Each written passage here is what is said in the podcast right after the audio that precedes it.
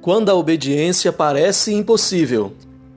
Pela fé, Abraão, quando posto à prova, ofereceu Isaque. Hebreus 11, 17. Exatamente agora, para muitos de vocês, a obediência é semelhante ao fim de um sonho. Para outros, isso ainda está por acontecer.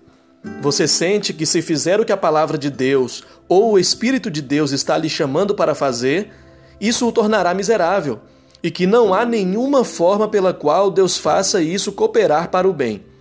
Talvez a ordem ou chamado de Deus que você ouve agora é ficar casado ou solteiro, permanecer nesse emprego ou deixá-lo, ser batizado, falar no trabalho sobre Cristo, recusar comprometer seus padrões de honestidade, confrontar uma pessoa em pecado, tentar uma nova vocação, ser um missionário.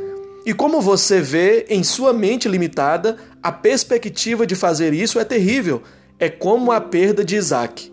Você considerou todos os ângulos humanos e é impossível que isso ocorra bem. Agora, você sabe como foi para Abraão. Essa história está na Bíblia para você.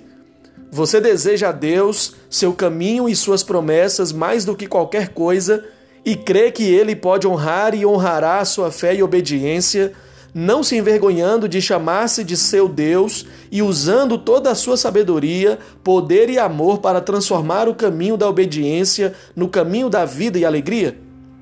Essa é a crise que você enfrenta agora. Você o deseja? Você confiará nele? A palavra de Deus para você é: Deus é digno e Deus é capaz. Motivos para orar: desejar a Deus, adoração genuína confiança no Senhor.